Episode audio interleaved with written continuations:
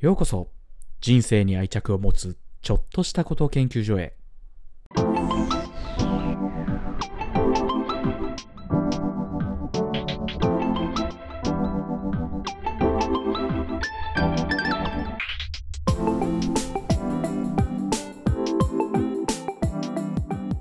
始まりました人生に愛着を持つちょっとしたこと研究所今週もやっていきたいと思います竹雄ですよろしくお願いします今週も中村さんですよろしくお願いしますはい、お願いします。はい中村さん誕生日おめでとうございますおありがとうございます。あ、知ってたんですね。知ってます あのせっかくだからこのタイミングで言おうかなと思っててなるあほのどね。今日が10月3日なんですけど別にいいよね誕生日明かすのはあ10全然月全3然。日の中村さんの誕生日なんでどうですか今年30歳になりましたがなんか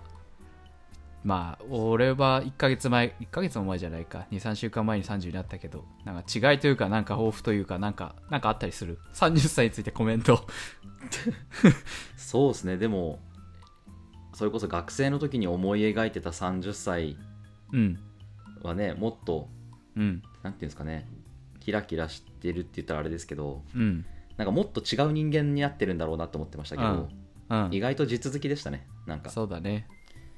成長はしたと思うし、いろんなできるようになったことも増えたけど、うん意外と地続きなんだなってのを実感してるうんところですね、とりあえずは。はいは精神性変わんないよね本当に変わんないと思いますね。考ねえ方とかも、なんかそんなに、大して変わん都ない合よのね魂100までじゃないけど、ねやっぱ大きく人間変わんないもんだなっていう。ねってことはやっぱりいかにね高校生ぐらいまでが大事かって本当思うよね、そうですね。なんかその、変わ、変わんないのあれも難しいですけど、うん変わるけど変わんないみたいな。そうそうそう変わるけど変わんない、ね、根っ根こは本の変わんない、根っこは変 わんない。うんそうですね。いや まあでも本当思うね30歳に、うん、30歳になったのを機に、また、ゼロからいろいろ。なんかあんのそのも計画じゃないけど目標じゃないけどそういうの立て立ててるというかなんかあったりするのうーんまあ大きくはやっぱり今のうんはい仕事今の事業ではいはいもっといろんな人にうんうんと関わってはいはいいい影響を届けていきたいな、与えていきたいなっていうう、んうんもっとそこに現実味を感じたいというかうんうんうんうんもっとその渦中にいる感じはいはい、をはい味、わいたいというかなるほどですね、そうね。まあ、30になっても、まあ、そんな、大差、それこそ地続きだもんな。まあ、体に変化が出てきたり、疲れやすいとか本当に出てくると、より 実感したりするんだろうけど、まあそれはまもあうちょっ、と前から実感してますよまあね。白髪も増えてくるしねああ、そう、俺、白髪はさすがにないわ。若白髪なんで僕はそうか。 でも竹雄さんあれですよね何 白髪じゃないけどいい位置に銀髪が入ってますよねなんか塊に白髪なんじゃないわかんない。ね、白わ髪かなんのかなないけど、直径ね、1センチというか、なんか10円ハゲみたいな、10円白髪がね、昔からあんだよね。なんかたまにいますよねそういう人いい位置か分かんないけどある意味人間が一番目につけれない位置というか、この真後ろでもなく真ん前でもなく真横でもない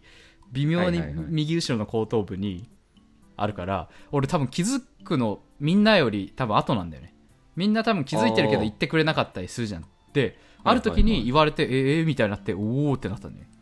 ええでしかもめっちゃ所詮3本ぐらいだと思ってたらなんかめ結構ごっつり束であるじゃんそうですよね幅でいうと56センチ45センチはありますよね多分そんなあるかな結構そう縦に結構ね45センチの横にそうな3 23センチぐらいそうそうなんかねそれに気づくのは自分の知らない一面があったんだけどいつ気づいた かなけど本当あと結構高校生の時には気づいてないぐらい気づいてないてかあったんかもわかんあマジないっすかもはやうん大学生になって、はいはいはいあ本当だってなったんだよねいやあれかっこいいですけどねいやかっこいいとかあるかこんなものにあけど大学生とかだと髪染めちゃってたりするから分かんなかったりもしたそっのかかなそっかそっかそれもあるかもしれないですねうんよく前にオーストラリア働いてた時にうん韓国人の、まあ、同僚というか先輩というかうんがいてその人もねこの髪七三分けその分け目的には七三のラインだったんですけど、うんそのラインぐらいにこう前おでこのところから後頭部に1本へえ1センチぐらいの幅の銀髪があって、うん、いやかっこよすぎだろうと思っててそれ染めてないんだそれ染めてないんですよ地毛で、へーこれそう何なんだろうねなんなんでこうなるんだろねあ十その円形脱毛症じゃないからねうそうそうそうただ単に白というか銀というかなんかね、銀銀っすよねそうそうそう不思議なうんそんなのっていう何の話でしたっ けまあ、まあまあまあまあそんなのどうでもよくてうんまあ体に変化が出てくればまあまあまあまああは30も実感するんでしょうというところでそっかそっかまあ多分こっからだねまああとはそうでねすねなんか住所住所で名前とかどっかに書くときね竹尾智也初めてフルネーム言ったけど竹尾智也30って 30って書くときがねああ俺30なんだって思うよねはいはいはいそういうとこでも実感するのかもう20代じゃないですからねそうそうそうそうなんだよまあっていうねそんな話が、という中村が、えー、と誕生日だったのではい30になりましたというところでがと聞ういてございますくださってる方もその辺の方々が多いんではないでしょうか先輩方もいらっしゃると思うのでぜひ30歳に向けてのアドバイスをいろいろ教えてくださいあの、というところで今日はえっとずっと募集していたというかいつも言ってお便りくださいという話はしてたんですけどえっと2通今日は2通紹介したいと思います今日はお便りに答えるというそんな、えー、と回になりますで、はいもし聞いてくださってああそんなことあいいなとか思ってくれたら皆さんも聞いてくださっている方もくだらない内容でも結構なのでお便りくださいというところで今日は、えー、と紹介していきたいと思いますというところで1個目ですえー、っとどれだったっけなこれかはい、えーラジオネーム、まあ、ポッドキャストネームっていうのかな M さんですがありがとうございますとえー竹雄さん、中出さん、いつも楽しく会長してますと。私は現在33歳で会社員をしています。最近、仕事やプライベートにおいてモチベーションが上がらず、日々をなんとなく過ごしてしまっているような感覚があります。以前は仕事で新しいことに挑戦したり、プライベートで旅行に行ったりすることでモチベーションを高めていましたが、最近はそういったことにも興味が湧かなくなってしまいました。そこで竹雄さん、中出さんに相談したいのですが、モチベーションを上げるためのおすすめの方はありますか何かご意見いただければ幸いですというところで、こんなメールをいただきました。なまあ、モチベーションを上げるための方おすすめの方法っていうのもいいと思うんですけど、だから、あれですよね、なんだろう。こう前はモチベーションをなんかあったものに対してなかなくなってきてしまうとか慣れてきてしまうとか、なんかそれに感受性がなくなってきてしまうみたいなまず現象があるってことですよねはいはいでそれに対してモチベーションじゃあどうすまあそそういうものを取り戻すっていうのもそうだし何か別でモチベーション上げる方法あるんだっけみたいななんかそういうところがなんか論点じゃないけどなんのかなとか思ったりするけどうんうんどう中村はこうなんだろう例えばこういうものでモチベーション高めてるとかって今あったりするの今じゃなくてもいいやこのまあ大学生でもいいし働き出してからでもいいけどなんかモチベーションってこうやって高めてたみたいなうんもで多分大事なのってこれ仕事やプライベートにおいてモチベーションが上がらずっていうなんかうんこうお便りにあるのではいはい仕事のモチベーションもそうだけどプライベートのモチベーションもそうまあそれってね多分切っても切り離せないからなんうか、んあんまり分けて考える必要はないのかもしれないんだけど仕事のモチベーションが上がらないし、プライベートのモチベーションは上がらないなんか全体的にそれこそライフエンゲージメントが低くなってるみたいなことなのかなとも思うんだけどはいはいそうですねなんかモチベーションの中でもというかうん、まあなんか活力みたいな感じですよねそうだよエねネルギー湧かないみたいなう感じなんん、でしそうょあそうだろううねねなんかイメージは多分うんそうですねまあ一個うん最近感じたところうんで言うとうんえっ、と一個これありなのかなと思ったのが、うんその道なまあ何でもいいんですけど自分やジャンルは、うん何でもいいんですけどその道の一流のサービスを受けてみるっていうのは、まあ、なんかよく言われる方法かもしれないんですけど、うんうやっんうんぱ結構いいなっていうはいはいのを実感してうんっていうのも、えっと僕ちょっと数ヶ月前に、うんまあ、とあるちょっといいお宿にうんうん一泊十何万ぐらいするぐらいのいおうお宿にちょっとえー、と行かしていただいてすごいねそでそのまあ速攻での1日というかうんやっぱその1泊23万の宿でもでも十分高いですけどそうだもねう完全に振り切ったうんところを1回受けてみるとうんあままた来たいなってめっちゃ思うしあなんかなんていうんですかね日常のことあることにあああそこやっぱ良かったよなとかああなんかこう、うん、ふとした瞬間にこう思いあ出されて、うんうんうんうんちょっとこうわあの瞬間のあワクワクじゃないですけはどいはいはい高揚感みたいなのがちょっと蘇ってくるうんおーからってのがあって、うんあなんかすごいこれはいい方法だなっていううんだからなんかこうよく起業家の人とかがうんあの移動するにもファーストクラスを使いなさいみたいなうんうんとか言ったりするじゃないですかうんいやいやいやと思ってたけどうん意外とありかもなっていうああそういう自分に火のつけ方もうん高い家賃に住むとか、あーまあ芸人とかもよく言うじゃないですか。うんっていうのは一個、うんだから旅行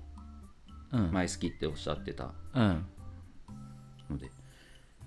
旅行もね、はいいはいはいつもとは違うちょっとこそういうことね思いっきり振り切った旅行をしハイグレードな旅行そうそうそうっていうのはありかもなっていう確かに一流に触れるまあ旅行とかだという分かりやすいねそういう思いっきり振り切ったハイグレードに触れるとまあある意味不快なことって まあもちろん一つもないしそれ以上に快適な要素強いよね、そういうとこってすごいだからもうある意味日常から断絶することだよねだからやっぱり年取ってくるとまあ我々まだまだ若造30ですけどやっぱある程度経験したことあることが多くなってくるんだよね3万円の宿も、そうです旅行行ってるけど3万円の宿でってとはいえ、まあ、いつもの感じっちゃいつもの感じだしっていううんうんなってくるとい今までに本当に経験したことないことをやってみるうんでそこにハイグレードななんか自分がご褒美と思えるようなことをやってみるっていうのは一つ確かにいいかもねそうですねなんかここに年一来れるようになりたいなっていうのとか、うんはいうん、こういうところにまあ例えばですけど、まあ、いうんいお寿司屋さんとか例えば行って、うん1回23万とかするとこうろん例えば行ってみて、あ半年に1回ここ来れるようになりたいなとか、うっんていうなんかこうモチベーションの高め方確かにエネルギーの得方みたいなのは、いいねうん、やっぱ経験してみると確かに ね言やっっぱてること分かるなっていう、ああそうねうん、やっぱそうだねご褒美自分がそうねやっぱ半年とか1年に1回ここに来たいと思えるっていうのは確かに大事だよ なうん、そうめっちゃ大事かもなんかねわ大か人にるなると早いじゃないですか1年とかって、だか早い早いらなんかそんな先の話じゃないですかじゃないじゃないですか、うんうん次来たらあ次1年後かでめっちゃ先だなって思わずに、1年に1回これあるなら頑張れるなみたいなっ確かにそうだねていうのはねだから別にそのね十数万する宿とか別に泊まんなくても、それこそね美味しいご飯でもいいだろうし、うん別にね美味しい高級アイスだって1個1000円するアイスとかうんを食べてみるとかでも全然、確かにね、いいと思うんですけどそうねある意味思うにわかんないこれ人によるめっちゃ人によるけど最大学生の頃からこういうことやってるひ子とか人っていたと思うのよなんかご褒美自分にご褒美あげる系の人って多は分いはい周りにたくさんいたと思うんだけど俺もどっちかっていうとご褒美あげる系じゃなかったのよ何かにつけて自分にご褒美あげるタイプではないはいはいはいだったんだけどだからこそもし、まあ、この方がもうその手法を使っちゃってたらあれだけど使ってないならぜひ試してみるといいよねでそのご褒美もまあね少しお金に余裕出てきた年齢になってきたからこそいける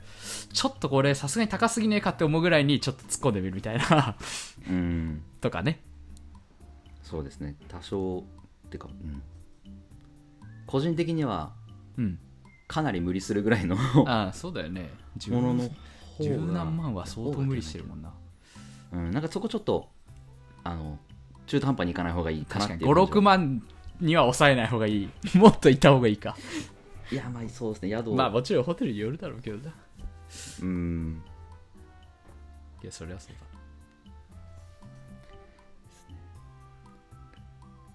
うんそういう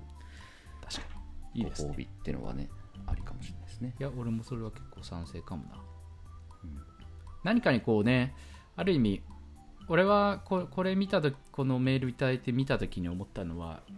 うんあの社会人になってからなんか四季を楽しめなくなったら結構終わりだなみたいな感じは自分の中であっててあってなんか桜が咲いてんのにあの四季あ四季ってそっちねそうはいはいはい桜が咲いてるのに綺麗だと思えないとか夏ちょっとバーベキューしたいなとか思えないとか雪降っても何も感情動かないみたいなそうなった時は結構それこそ活力じゃないけどなんか人生の活力なんか仕事に本当に熱中しまくっててそう思えないならギギリいいんだけどけどそれだったとしてもさ仕事が忙しかろうがやっぱ桜が綺麗だなと思えない感受性はちょっと嫌だなみたいな思ってたことがあったかうんうんらそれの活力を失わないようにやっててでそれはある意味あえだからやっぱり時間を作って桜を見見に行くとかそういうのをちょっとないがしろにしないというか、なんかそういう時間を大切にするみたいなのは一つ活力を保つ方法としてなんかやってたような気はするはいはいはいね確かにそれもいいですね、うんせっかくねに日本はそうそそううそういう四季がねしっかりそう、まあ、最近暑すぎてもうなんか夏と冬しかねえんじゃねえかみたいな気になるけどとはいえそうそうやってうんやってみるだからある意味まあ日常生活をもう一回見直してみるもっていう意味でもそうかもしれないけどなんかそうやって自分が大切にしてたものみたいなのをなんで大切にしてたかとかなんかそういうのを振り返ってみて改めて良さを実感するでそれでもできないなら、うんそうねまあなんかどうしようかな嫌なことがないのにモチベーションが上がらないっていうのはやっぱりねそうねなんかこう力を注げないというか熱くなれるものがないとも言えるから強制的に熱くなれるようなところに行くとかはありかもな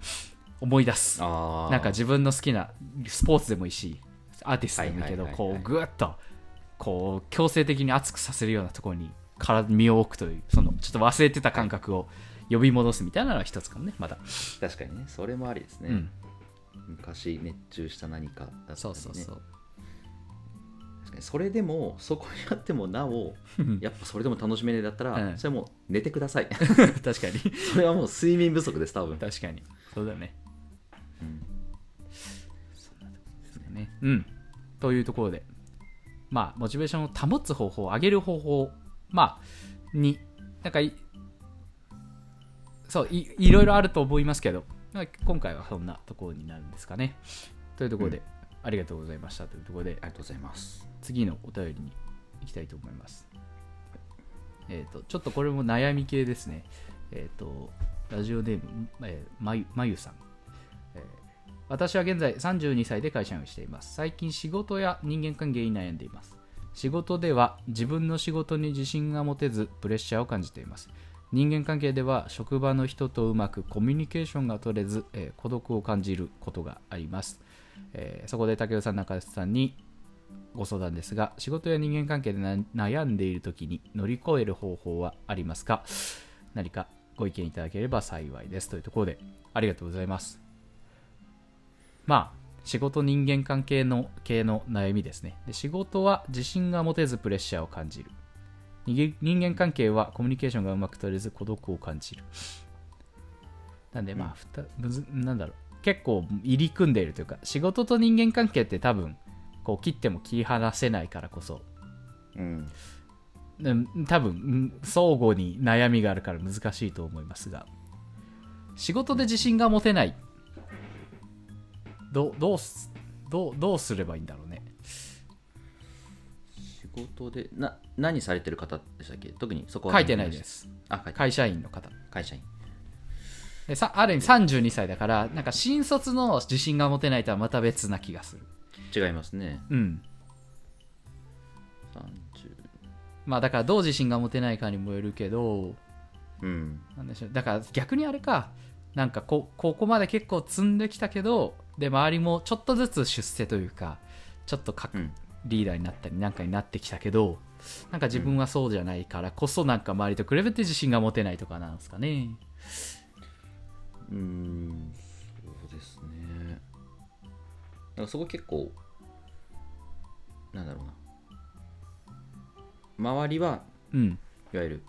出世していってとかうんなんか重要な役割を任されるなって言ってんのに自分はそうじゃないから劣等感で自信がないみたいなうんとこなのか、うん自分もそういうルートに乗ってんだけど実力が追いついてる気がしないから確かに怖いみたいなあ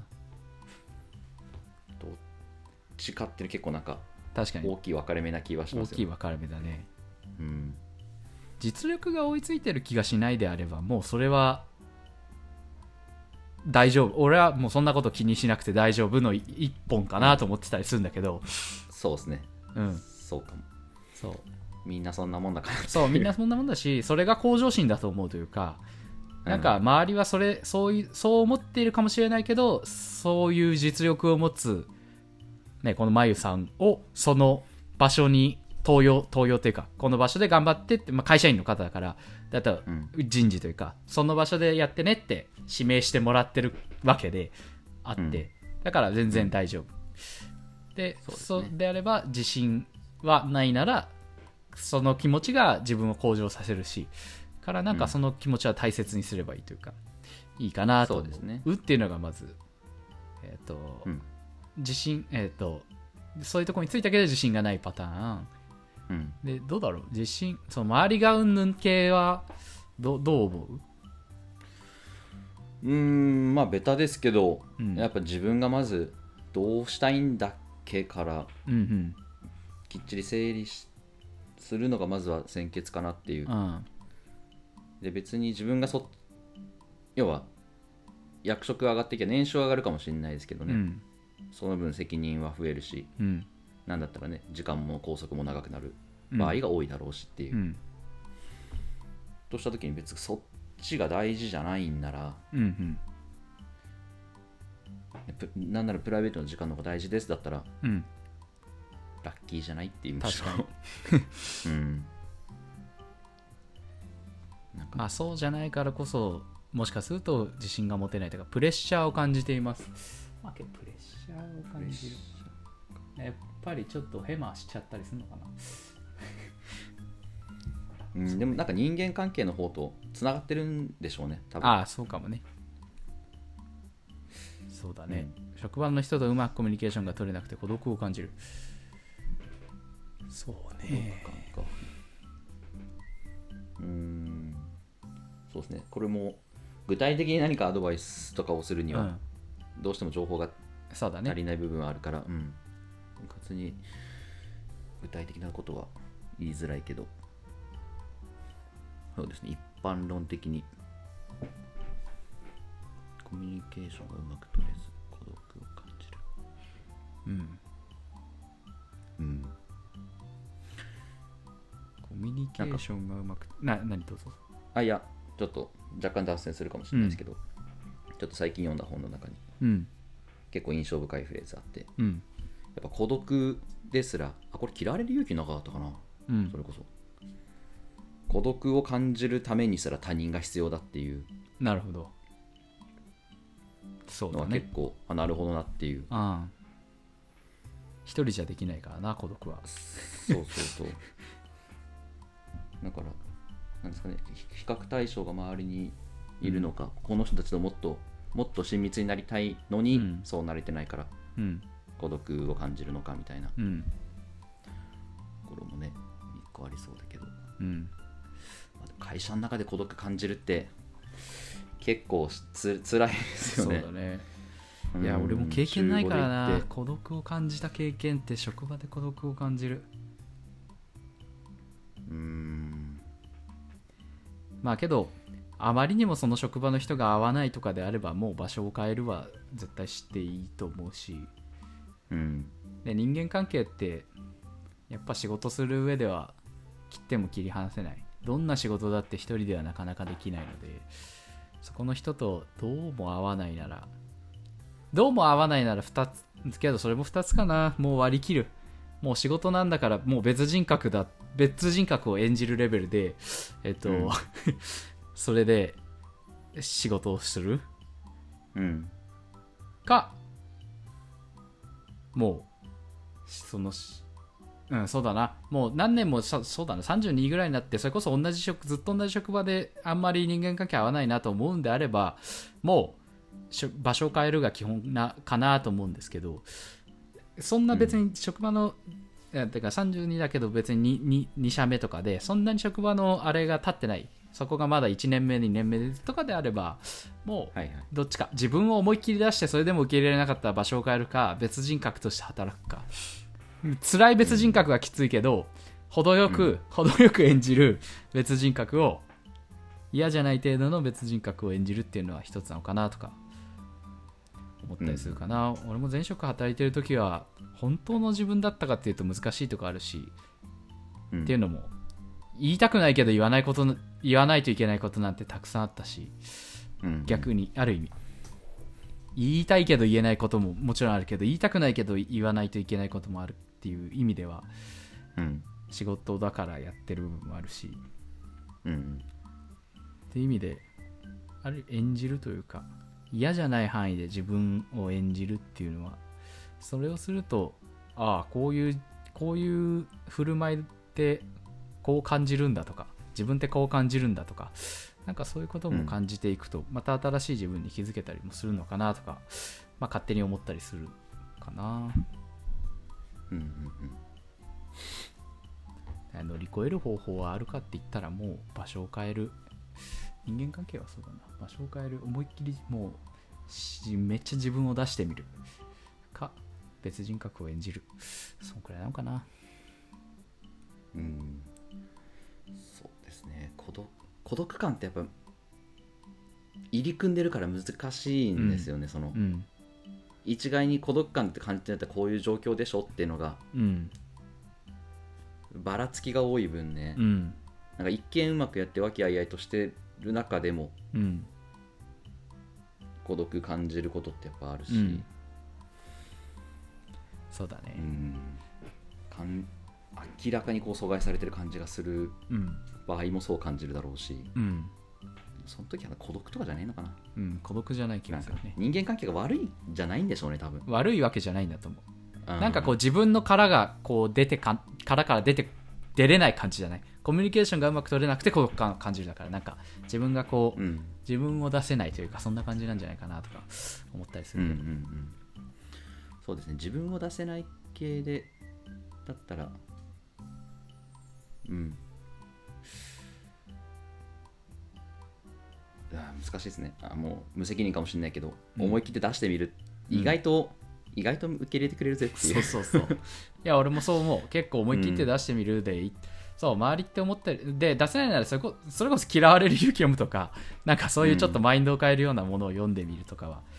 結局こう相手に気遣い気遣いの人こそそうやって自分が出せないってなって悩んでいっちゃうってあると思うからうんそういうものを読んでマインドセットを変えるとか思いっきり出してみるっていうのは大切かもしれないねそうですねまあなんかこう逆の立場から見てもうんこうふまあ僕は個人的にですけど踏み込んでいけない人、なんかあんまり関係性築けないなっていう人って、そのめっちゃ癖のある人とかうんそんなんじゃなくて、何考えてるか分かんない人の方がよっぽど接しにくいんですよねなんかそうだね打ち解けれないというかこっちもだ確出しづらいし確かに確かにから、ね、前職、ね、我々 IT の会社で、うん結構癖ある人多かったじゃないですか、うんいい意味でうん尖ってる人というか、うんでも別にそういう人たちに対してそのねプライベート遊ばなくてもいいけど、うんなんか仕事の中でコミュニケーション取る分にはすごい心地よかったというかそうだねうん、出してくれてる方がそうだねこっちも出せるしうん接し方もなんか分かるし、確かにうん、っていう意味ではそうだね確かに手の内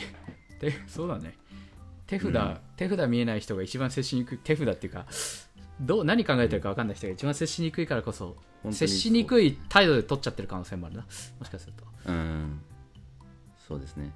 それはあるかもうんですね思いっきり思いっきり自分を出してみましょうというところがこのお悩みに対する回答になるのかなうん、暫定的には、はいまあ、もっとね、ちょっと詳細のことが書いてあれば、もう少し、あの、細かいお話はできるかと思うので、そうですねあの、ざっくばらんに、あの、いろいろ書いていただけるとありがたいです。というところで、ありがとうございます。はい。ありがとうございますそうですねこんな風にあのお便りいただければいろいろあの我々なりに回答させていただきたいと思いますので今後もお便りいただけると嬉しく思いますというところでなかなか無理ありますか大丈夫です。はいというところで今日はこんなところで以上にしたいと思います人生に愛着を持つちょっとしたこと研究所でした今週もありがとうございました来週もよろしくお願いします失礼します